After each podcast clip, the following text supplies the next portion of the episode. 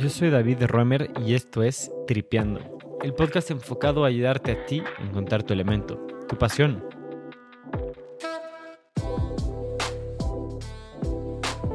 Estas nuevas tecnologías son casi siempre peor a las tecnologías incumbentes en casi todos sus aspectos, pero normalmente tienen una o dos cosas en donde son mejores. Y, atraen a una serie de personas a esta tecnología, a usarlas, a desarrollarlas, a, a soñar con esa tecnología, simplemente porque en estos dos, tres aspectos son mejores.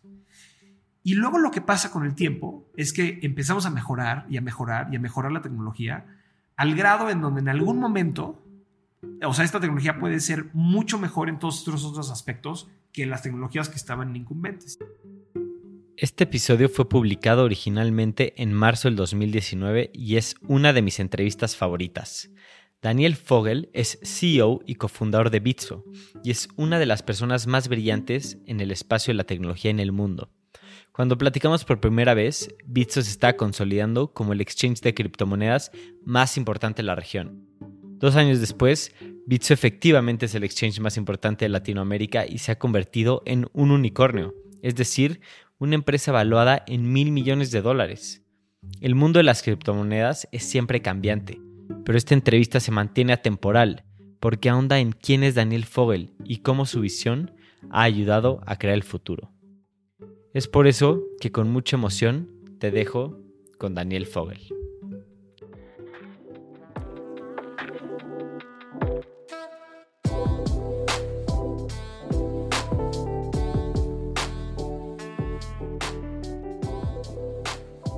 Hola Daniel, gracias por brindarnos este espacio. Es realmente un gusto estar platicando contigo. Estaba viendo en internet un poco de ti y vi que tu primera empresa en realidad no es Bitso, sino de chico tenías una empresa de, de videos de coches de control remoto. ¿A qué edad tenías o cómo se te ocurrió hacer eso? Sí, mira, la verdad que se volvió un negocio, pero no empezó como un negocio. Em, cuando tenía alrededor de... Bueno, cuando era muy chiquito, mis hermanos grandes tenían coches de control remoto. Los que armas, no los que compras en el Radio Shack o así, los que armas pieza por pieza, ¿no? Y, cuando era muy chiquito me llamaban mucho la atención, pero no mis hermanos grandes no me dejaban usarlos, ¿no? Entonces, em, algunos años después, cuando cumplí como alrededor de 11 años, mi papá me regaló uno. Entonces, y me volví un fanático. Yo creo que todos esos años de tratar de usarlos y no tener chance este, y empecé a jugar mucho con ellos y esto coincidió cuando, cuando el Internet estaba avanzando. Entonces, este, mi hermano grande se había ido a estudiar la, la carrera y, aprendió a programar una página de Internet em, y me enseñó. O sea, me dijo, mira, ya, ya tengo mi página de Internet. Y me volvió loco. O sea, se me hacía impresionante que cualquier persona podía escribir algunas líneas de texto y crear una página que luego cualquier otra persona la pudiera acceder. Y, entonces me, empecé a meter muchísimo a cómo funcionaba esto y por el lado andaba muy metido con los coches y también explorando el Internet y encontré una página de un tipo en Australia que estaba construyendo, o sea, que también era fanático de los coches de control remoto y hacía videos, los editaba y los subía a una página, se llamaba Jules Creations. Este es un tipo, entonces conecté con él, eh, no sé si tú conoces esto, pero había una cosa que se llamaba ICQ. Eh, er, fue los primeros, fue como la primera plataforma de instant messaging por internet y, me la pasaba días platicando con este tipo. Él en Australia, yo en México, y platicando sobre control remoto, platicando sobre construir páginas de internet y platicando sobre editar videos de coches de control remoto. O sea, pero tú, ¿qué edad tenías? Como 11 años. Como 11 años. Y este, y, y como a los 12 años, como a los 12 años eh, construí mi primera página. Eh, todavía existe, me da mucha pena. Luego, si quieres, te la enseño para que veas cómo, cómo era. O sea, cuando digo construí una página, suena como, a este güey a los 11 años, pero no, era una cosita así muy simple. Ahorita te la enseño porque sigue existiendo. Y construí mi primera página, se llamaba Daniels Fogel RC Page y este RC de Remote Control. Y, hablando con ese tipo de Australia, aprendí a editar los videos. ¿Qué tenías que construir? ¿Qué tenías que comprarle a tu computadora para poder importar videos? Porque no era fácil como hoy. Tenías que comprar un device físico que conectabas al circuito, al, motherboard de tu computadora para poder importar videos. Y empecé a este y empecé a construir estos videos, ¿no? Y este tipo me ayudó y qué software tenías que usar, entonces conseguí el software y empecé a editar los videos. Y entonces, en ese entonces, en el Internet era un lugar muy desorganizado. No habían este, buscadores buenos, no, no existía Google bien todavía. Empezaba a andar, Google empezó creo que en 1997, 1990, empezaba a andar, pero era muy desorganizado el Internet. Entonces, la manera en la que encontrabas páginas, o una de las maneras, de las primeras maneras, es se creaban unas cosas que se llamaban web rings, en donde tú en tu página ponías un código del web ring y estaba linkeado a diferentes páginas que son similares a las tuyas. Entonces estaba la mía, estaba la de este tipo Jules en Australia y habían otros tipos y andábamos ahí en el web ring. Y luego, este, los tipos que eran dueños del web ring se les ocurrió crear un mecanismo de votación en donde podías votar como cuál era la página favorita del WebRing. Y así era como encontrabas internet. O sea, suena loquísimo hoy en día, pero pues así. Hoy en día cuando la gente dice como no, el internet se ha revolucionado, eso sí, pero tomó mucho tiempo y era una porquería al principio. Era bien difícil, ¿no? De usar al principio.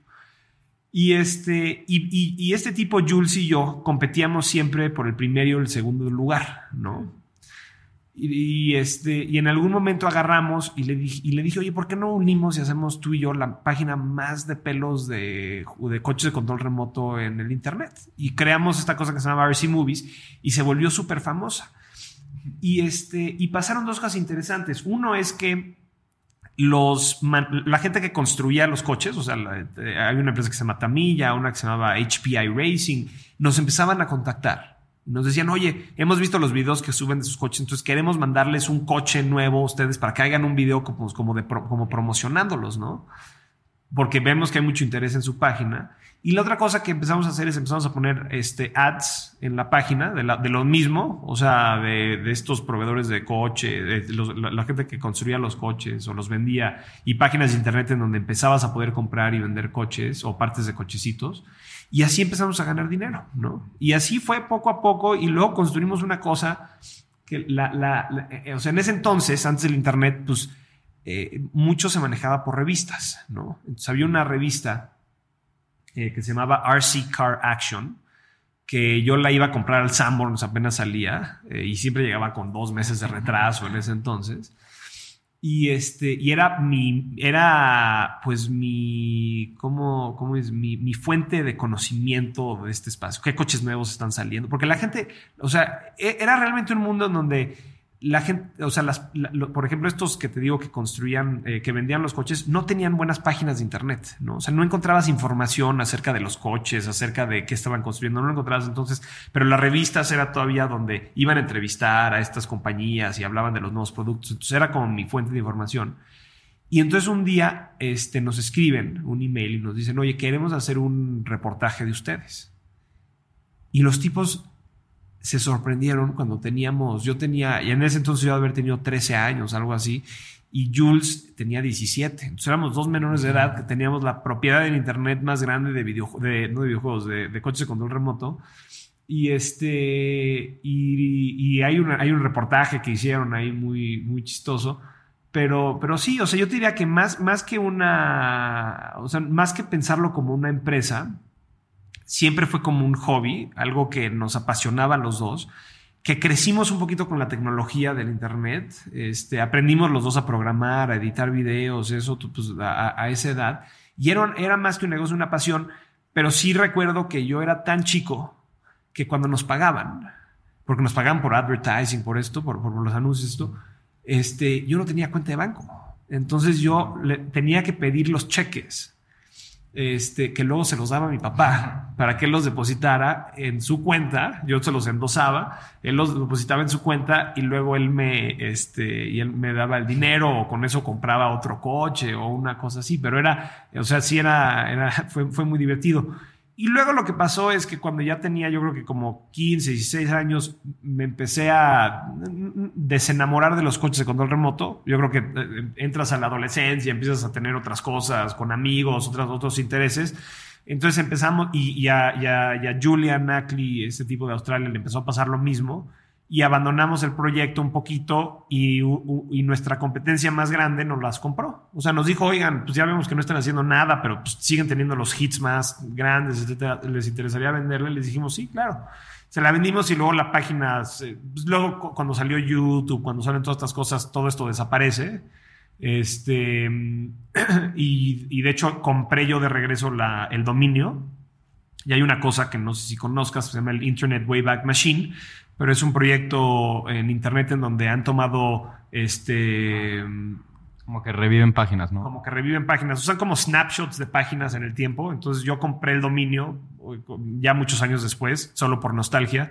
Y si te metes hoy en día rcmovies.com, lo único que hace es un pointer al Wayback Machine, que está todo roto porque pues no es un, no, no, en ese entonces no estaban tomando los snapshots muy bien, pero por lo menos puedes ver un poquito el contenido y que, que, cómo funcionaba. Y es simplemente como nostalgia, como... Y, y, cuando acabaste esto de los coches de control remoto, tu página, tenías, o sea, a los 16, 17 tenías más o menos idea qué era lo que quería hacer después? No, nada, absolutamente nada. O sea, porque otra vez, no empezamos el, no empezamos RC Movies como un negocio, era una pasión completa, innata en, en, en, querer aprender sobre el Internet, estar metidos, o sea, este tema de estar conectado todo el tiempo, platicando. Nunca he conocido a Julian en persona. Este, y es una persona que entre, entre mis 11 y 15 años, yo creo que fue la persona con la que más interactué, pero todo fue digital, todo por esta cosa que te digo que se llama ICQ. Y suena medio loco, pero pues era, era mi realidad. Y yo creo que es una de las cosas como más impresionantes del Internet, es que te deja conectar con like-minded individuals en cualquier parte del mundo, aunque tu, aunque tu cosa sea súper de nicho, hay gente en el mundo y el Internet te provee una plataforma para conectar con ellos, ¿no? Y creo que son las cosas más padres. Pero no tenía ni idea qué quería hacer después. Después de eso, después de que vendimos, yo no, hice nada por un rato, o sea, proyectitos y así, pero nada como un negocio y no, y realmente no fue este, hasta Bitso que empecé realmente una empresa eh, bien, por decirlo así, ¿no? Y esto del nicho de cuando, o sea, por ejemplo, cuando escuchaste de Bitcoin por primera vez, ¿recuerdas estar como en un nicho similar a al que mencionas? Sí, cuando escuché Bitcoin por primera vez, este, hay mucha gente que describe eh, este proceso de entender Bitcoin. Entonces, la primera vez que oí de, Bitcoin fue alrededor de 2010, a finales de 2010, yo dije, esto es una estupidez, o sea, ¿cómo que dinero digital? Esto se va a poder falsificar, copiar, este, o sea, como que lo, primero fue, o sea, un o, sea, fue, fue un, concepto demasiado lejano a lo que estaba acostumbrado y, fue simplemente es una tontería. Pero la persona que me comentó de eso me dijo, métete por lo menos, yo, yo estudié ingeniería en sistemas computacionales y me dijo, métete por lo menos a ver cómo funciona el código, porque creo que ahí hay un chorro de cosas bien interesantes. Y este el, tipo que me lo presentó, yo estudié en, la carrera y uno de los cursos que tomamos probamos, o sea, hicimos una prueba matemática de cómo era imposible hacer la transferencia digital de valor entre dos personas sin una entidad centralizada que actuara como el juez de esas transacciones. Cuando, cuando hicimos esta prueba, eh, pues tienes una serie de supuestos. El supuesto que nosotros tomamos para hacer esta prueba era que las transacciones tenían que ser este, privadas, ¿no? Em, o sea, que nadie podía, que, las, transacciones no se podían conocer. Entonces puedes hacer una prueba relativamente simple con esto y lo que realmente hace el blockchain, que es la tecnología que hace que funcione Bitcoin, que la prueba no funcione, es que el supuesto es, no es el supuesto correcto. En el blockchain todas las transacciones son públicas, aunque igual y no puedes saber qué partes están involucradas, etcétera, pero las transacciones en sí son públicas, ¿no? Entonces, este, entonces él me dijo, mira, métete a revisar eso, creo que es interesante. Y cuando me metí a revisar eso fue lo que realmente me llevó a volverme mucho más curioso de esta cosa, ¿no? Porque entonces fue como, desde el punto de vista de ciencia, tecnología y matemática, la tecnología es muy simple, es muy elegante y, y funciona. Entonces, caes en una cosa que mucha gente lo describe como el Bitcoin rabbit hole, pero es simplemente este tema en donde empiezas a leer y empiezas a leer más y empiezas a leer más. Y entonces empiezas a aprender cosas sobre la política monetaria, cómo funciona el dinero, por qué funciona el dinero y como que toda una serie de otros conceptos que como individuo realmente nunca había ni pensado ni cuestionado. Yo estudié eh, eh, ciencias de computación y, economía. Pero lo que estudié en economía pues, fue muy diferente, oferta, demanda, mercados, microeconomía, pero no un poquito de política monetaria, pero muy poquito.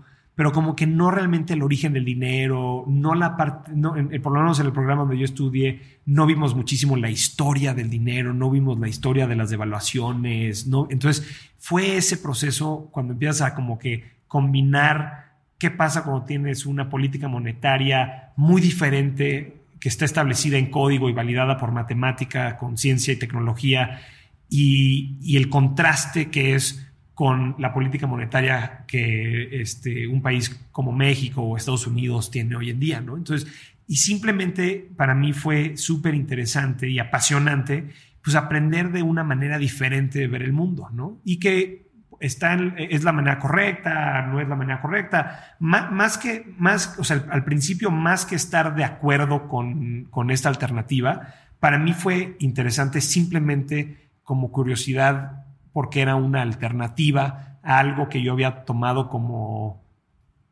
como, como, un supuesto que así tenían que ser las cosas, ¿no?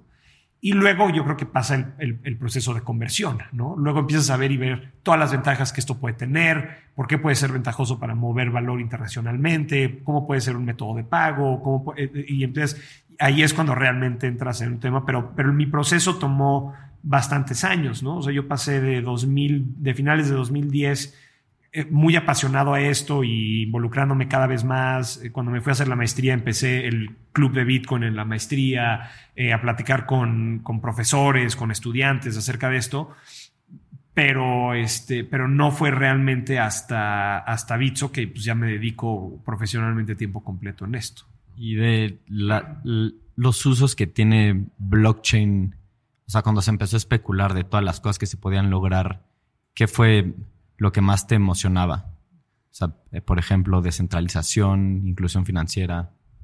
A mí lo que más me emociona, o sea, lo que siempre, desde que empecé a, meterme a Bitcoin, siempre ha habido estos escépticos de Bitcoin, eh, pero, pero, pero gente que apoya la tecnología de blockchain, ¿no? O sea, esta gente que dice, mira, Bitcoin no estoy seguro, pero blockchain sí. Y este y yo creo que desde el principio era claro que hay un chorro de valor en esto, ¿no? En, la tecnología de blockchain. Em, y, y, que hay cosas que pues, Bitcoin las va, las va a tomar y las va a hacer, y otras cosas que Bitcoin no va a ser la plataforma de blockchain que las va a tomar y las va a hacer. Y creo que hemos visto cosas interesantes como Ethereum, que funciona sobre un blockchain, pero trata de eh, extender la, posibilidad de cosas que se pueden hacer arriba de esa plataforma con relación a lo que puede hacer Bitcoin. Y todo tiene sus pros y sus cons. Y creo que seguimos explorando mucho. ¿no? En, 2017, cuando hay todo este crecimiento especulativo enorme y realmente la palabra blockchain empieza a entrar en, el vocabulario del día a día de la gente, eh, pues el blockchain se vuelve todo, ¿no? Este, se vuelve lo que va a curar el cáncer, lo que va a curar la inclusión financiera, lo que va a curar absolutamente todo, ¿no? Y creo que es una cosa súper interesante porque hay un, hay un término que se llama Amherst Law que dice que este, los, los seres humanos sobreestimamos lo que la tecnología puede cumplir en el corto plazo, pero, ¿cómo dices? Underestimate subestimamos, pero subestimamos qué puede lograr la tecnología en el largo plazo, ¿no? Entonces, obviamente hubo todo esta, este hype con el tema de blockchain el, año pasado y se va a resolver todo, esta cosa va a resolver absolutamente todo. Y hoy en día creo que todo el mundo está como que un poquito más sobrio en el asunto, como, uy, no, pues estamos todavía muy lejos de que esta cosa sobre, eh, solucione cualquier cosa.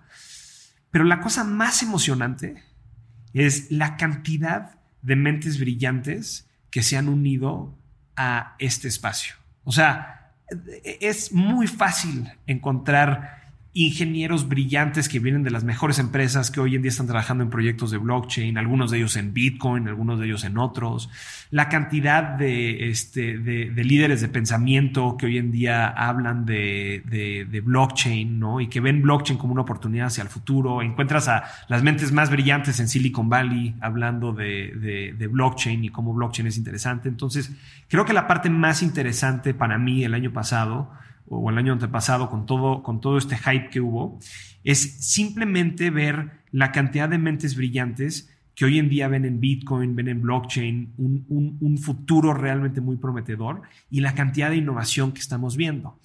por ejemplo, hoy en día ves este, el, el BIS, el Bank of International Settlements, sacó una serie de reportes eh, sobre, sobre cryptocurrencies y uno, y uno de ellos critica toda una serie de aspectos de criptomonedas, ¿no? Y es, los ataques son completamente justos. O sea, sí hay muchísimo este, consumo de electricidad, sí las transacciones son lentas, sí hay muchísima volatilidad. Eh, o sea, es un análisis muy justo.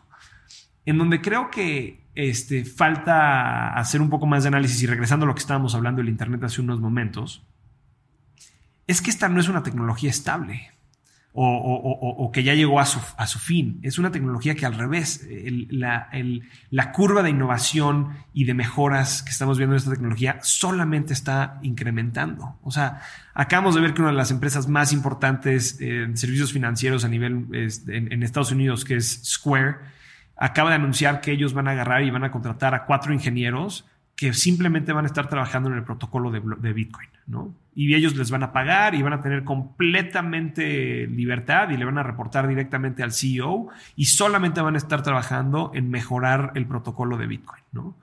Entonces, cuando yo te decía del Internet y decía, tenía toda una serie de problemas. El Internet no podías encontrar las cosas, las páginas eran feas, el ancho de banda era malísimo. Yo me, yo me acuerdo, o sea, esto a ti te, te, te va a reír, pero yo me acuerdo de poner, o sea, de apretarle un link en mi navegador ir al baño, salir del baño, lavarme las manos, ir a la computadora y todavía ver cómo la página todavía seguía cargándose.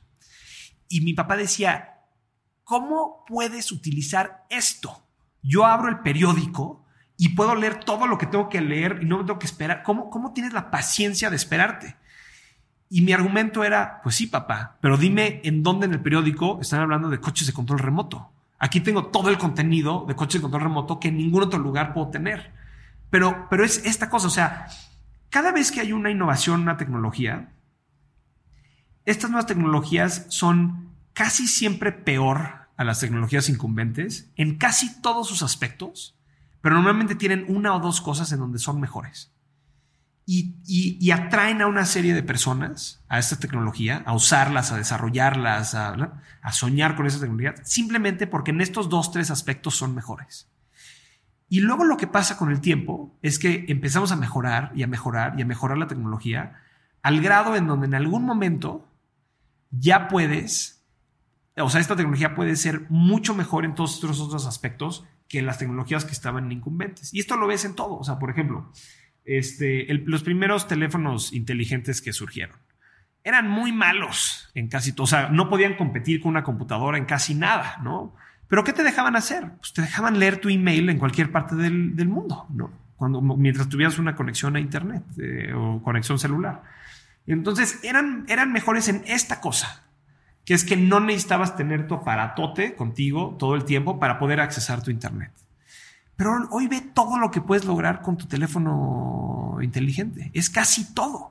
Y luego ya hay gente que ves que ya no tiene computadoras y que hoy tienen sus iPads o sus tablets, ¿no? Y ya hacen todo en eso, porque realmente hemos podido mejorar en todos estos otros aspectos en donde antes éramos peores, o sea, en donde esta tecnología era peor, ha ido mejorando y mejorando y mejorando y mejorando y ya está llegando al punto en donde realmente una, o sea, para el uso este, regular de una persona, o sea, no para un ingeniero que está este, construyendo código o un diseñador que tiene que utilizar cosas muy avanzadas en su computadora, etcétera. Pero para el uso regular, o sea, cuando yo pienso, por ejemplo, el uso que le daba a mi mamá una computadora, que era pues, conectarse a internet para leer algunas cosas, contestar algunos emails, hacer algunos pagos, eso ya lo hace 100% en su iPad. O sea, ya mi mamá ya casi nunca prende su computadora. ya puede imprimir desde su iPad, ya puede pero hace, hace ocho años era imposible pensar que ella iba a poder hacer eso desde una tablet, ¿no? Pero, pero, pero la tablet era mejor en una cosita y hoy en día es mejor o es casi igual una computadora en casi todo, ¿no? Y esto,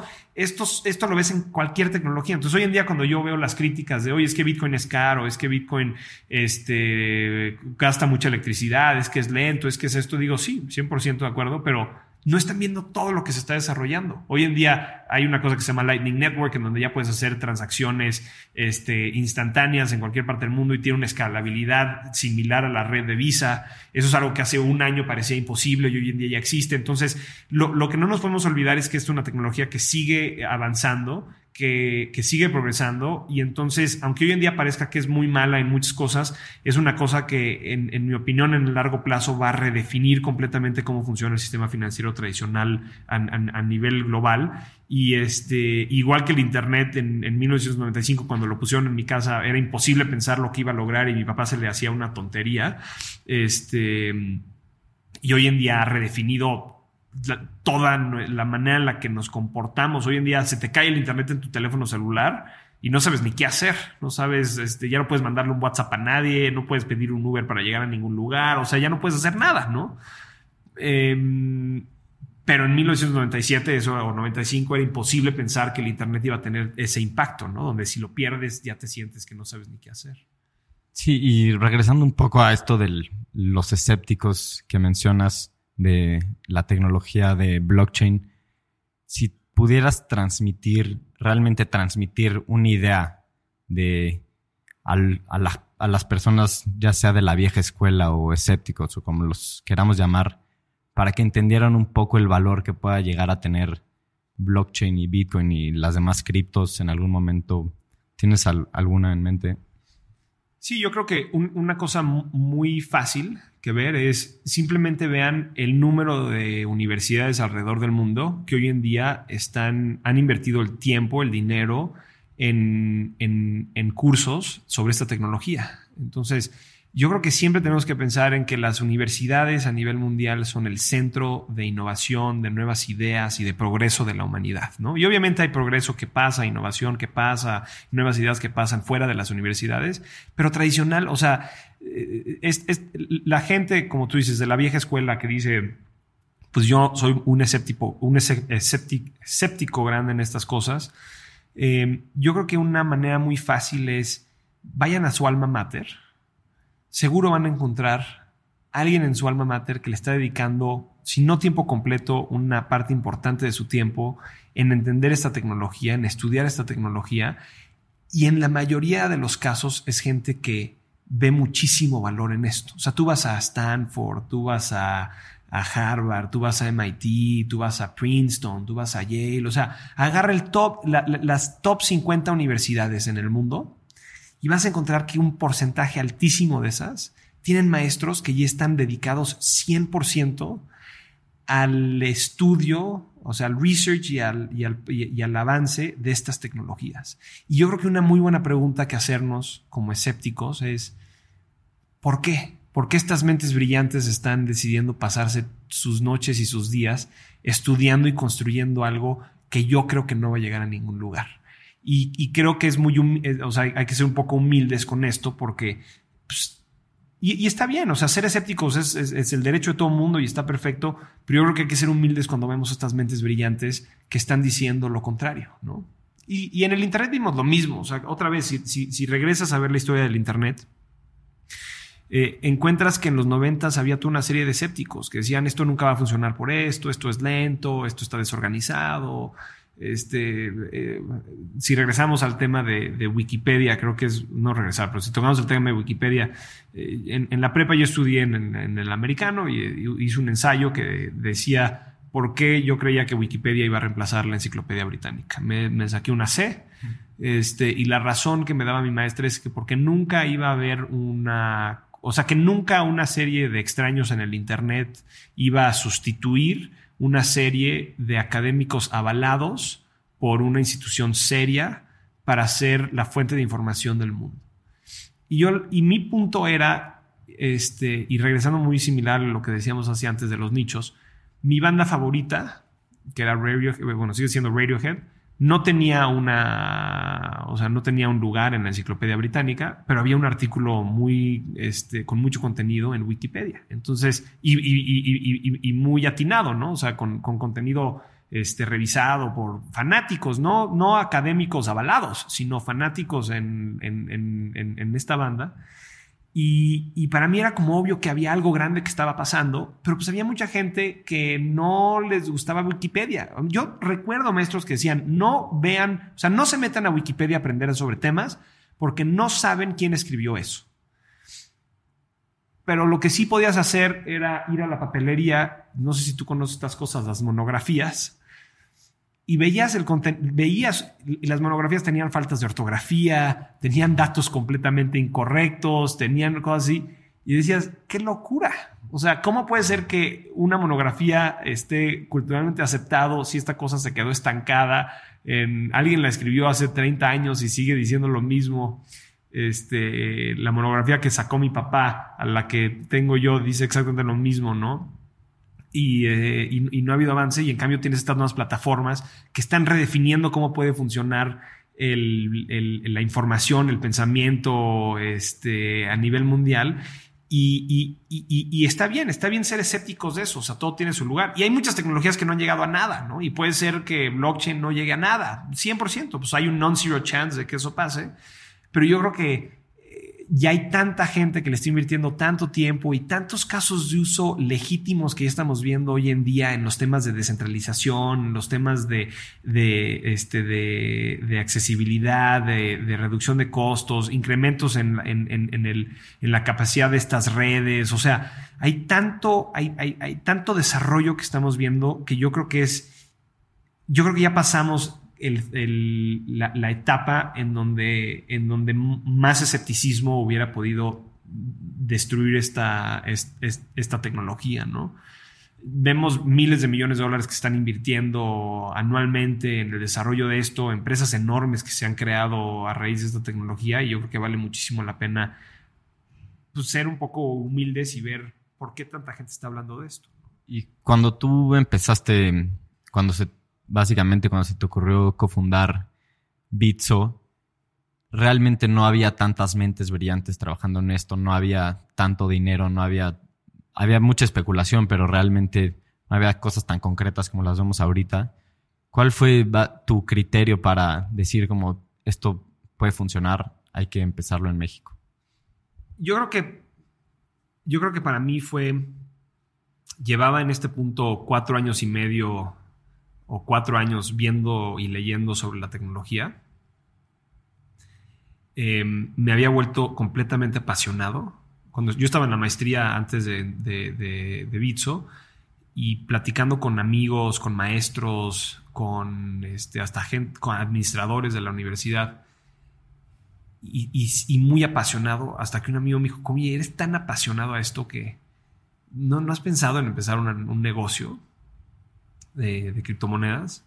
Fue la primera, la primera, vez que lo empecé a, considerar, pero realmente lo que, lo que me dejó, o sea, la, la razón por la que tomé esta decisión es porque yo creo que estas tecnologías que realmente y fundamentalmente van a cambiar de manera importantísima el comportamiento de, de, los seres humanos no pasan tan frecuentemente, ¿no?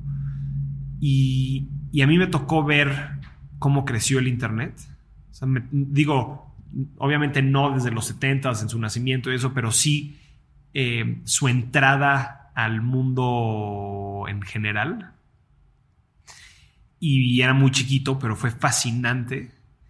Y todos los mismos, eh, todos los mismos sentimientos que tuve cuando era, cuando tenía nueve años y empezaba a jugar con el internet y a construir mi primera página de internet, los empecé a tener cuando empecé a ver Bitcoin. Entonces, para mí era la oportunidad de entrar a construir una industria arriba de una tecnología que en mi opinión iba, o en mi opinión sigue en la trayectoria de cambiar fundamentalmente muchas cosas y que iba a haber una oportunidad asimétrica desde el punto de vista de cuánto tiempo le voy a invertir a esto y la oportunidad que eso representa. Entonces, obviamente una, una probabilidad grande de que esto no llegue a nada y que no podamos ejecutar como empresa, etcétera.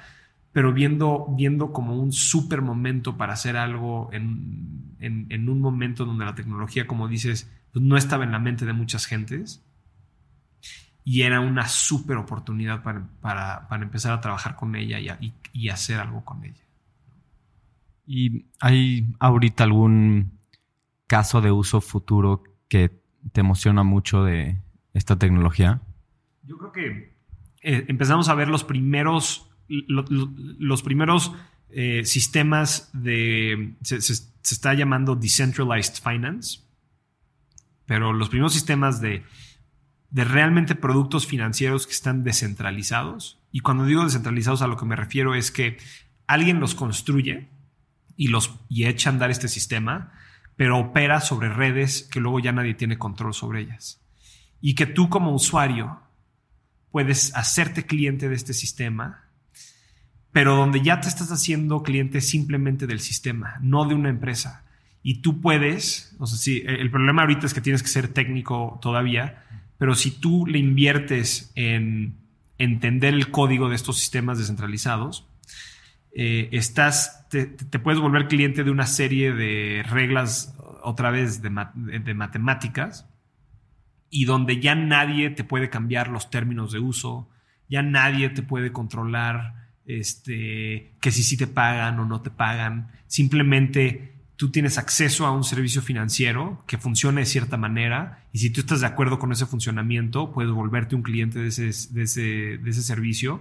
Y yo creo que este es el tipo de cosas que eh, o sea, hoy en día ya vemos en Bitcoin transacciones internacionales, pagos de remesas, pagos de servicio, pagos, y hay muchas cosas que estamos haciendo ahí para mejorar los casos de uso, hacerlos más avanzados, hacerlos más fáciles de usar, que una persona que no sea técnica pueda utilizarlos, etcétera, etcétera. O sea, hay mucho, mucho que todavía tenemos que construir simplemente en temas como pagos pero, eh, pero empezamos a ver los primeros, o sea, hace años hemos hablado de estos temas de Decentralized Finance y hoy en día estamos por primera vez viendo los primeros eh, sistemas concretos eh, funcionales que hoy en día puedes accesar y yo creo que eso es súper, o sea, ahí hay una súper, súper oportunidad y estamos viendo y, y, y, y sí creo que vamos a ver un mundo futuro así, en donde vamos a matar intermediarios eh, por todos lados, porque la gente va a poder accesar estos servicios de cualquier parte del mundo, en cualquier parte del mundo, em, y, donde la gente va a poder tener beneficios bien importantes utilizando estos sistemas completamente descentralizados. Esto es algo que me súper emociona. Creo que estamos todavía lejos. Eh, estamos lejos en, en, explicarlos, en crear interfaces para que la gente los entienda fácilmente, para que interactúe con ellos fácilmente, para que alguien, este, pues como mi mamá, pueda decidir utilizar un sistema como estos en vez de su banco tradicional. Pero lo que es interesante es que algo que hace cuatro años era simplemente teoría, hoy en día ya es práctica. Y práctica, como, como lo hablamos, muy mala, porque en cualquier otro aspecto este, menos en el aspecto de descentralización, estas cosas son peores que el sistema tradicional financiero actual. Pero otra vez, el, reto de estas tecnologías es mejorar, mejorar, mejorar, mejorar, mejorar, a grado que en 10 años volteamos y digamos, ¿cuándo se comieron estas cosas al sector financiero?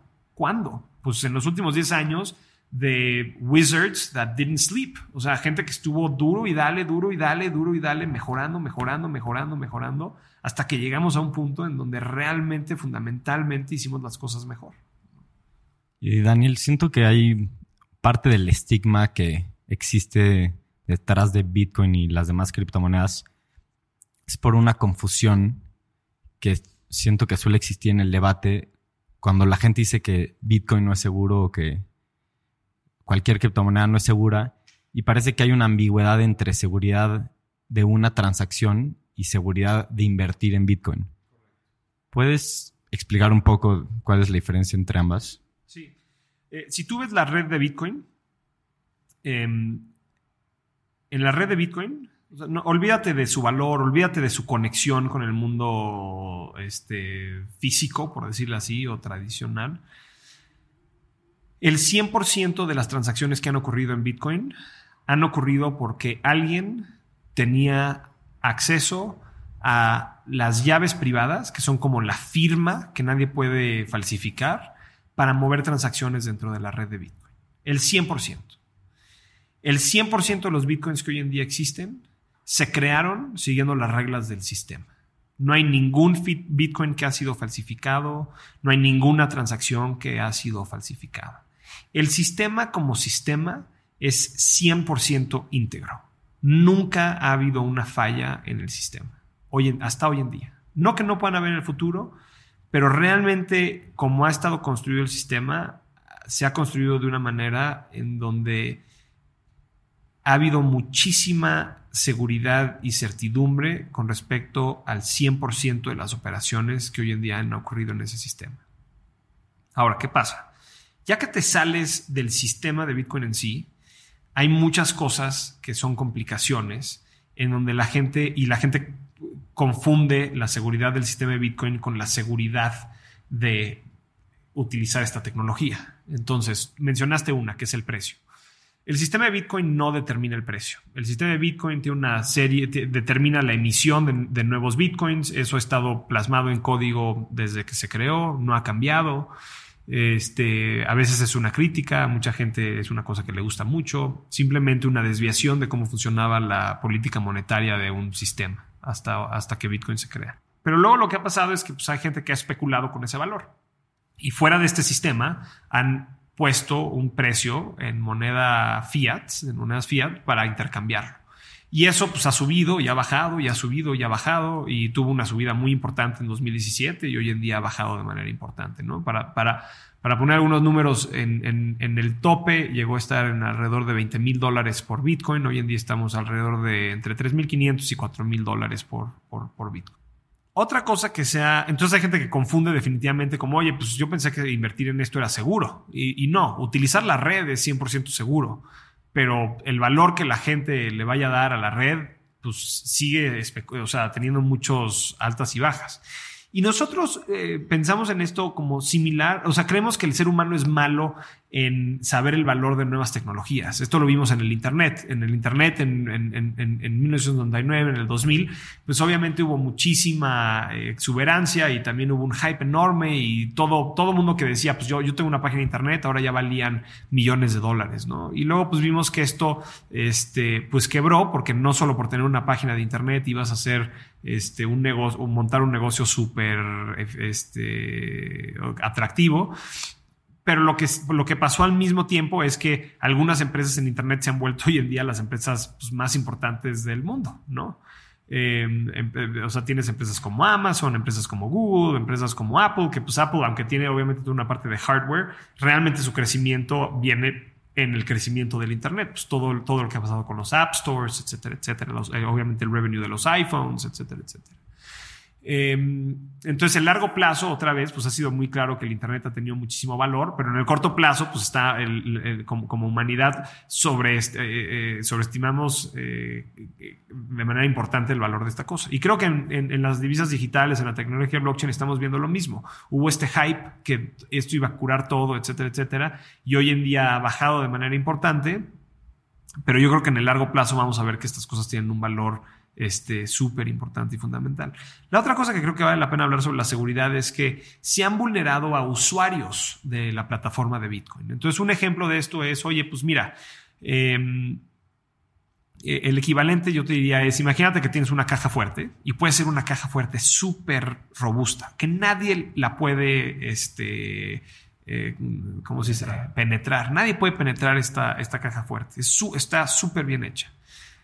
Tú puedes decir que la caja fuerte es súper segura. Ahora, ¿qué pasa si yo dejo enfrente de la caja fuerte un post-it con la clave de cómo abrir eso? Pues bueno, no significa que la caja fuerte no sea segura. Significa que el usuario de la caja fuerte no, o sea, no tuvo el, en este caso parece el sentido común de, guardar de manera correcta la clave para accesar la caja fuerte, pero hemos visto lo mismo en Bitcoin. O sea, hemos visto lo mismo en Bitcoin. Hemos visto gente que ha perdido grandes cantidades de dinero porque los han hackeado, pero casi casi ese hackeo es porque no han resguardado de manera este, correcta los, las llaves privadas para accesar esos fondos. Entonces, este, la llave privada de, en, Bitcoin es equivalente a la clave para abrir tu caja fuerte.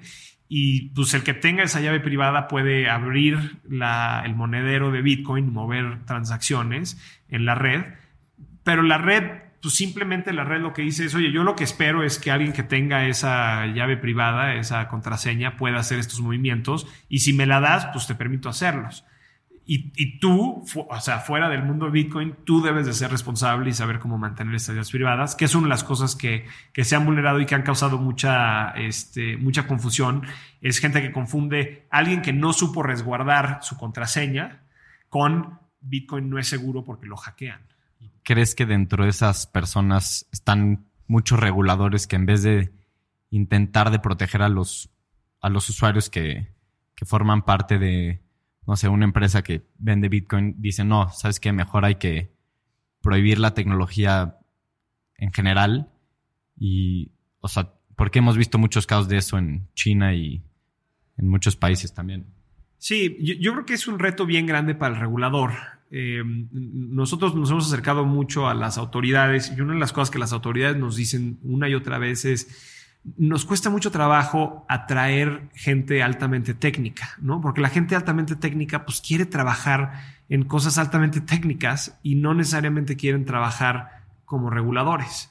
Y, entiendo que hay, este, o sea, gente muy técnica que trabaja hoy en día en la CNBB, en, la Secretaría de Hacienda, en el Banco de México, pero, pero entendemos que es un challenge. Es un challenge hasta nosotros como empresa, ¿no? Atraer talento técnico de alta calidad.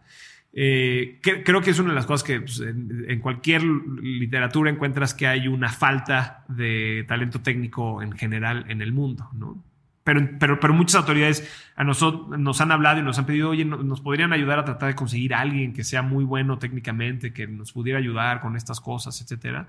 Y es un reto grande, porque normalmente, pues mucha de la gente que trabaja en, como regulador es gente que estudió Derecho, es gente que estudió Economía, Relaciones Internacionales, o sea, es a la gente que tradicionalmente le gusta trabajar en el, en el sector público, ¿no? Entonces, y ahora empiezas a tener estas tecnologías en donde el reto regulatorio es altamente técnico.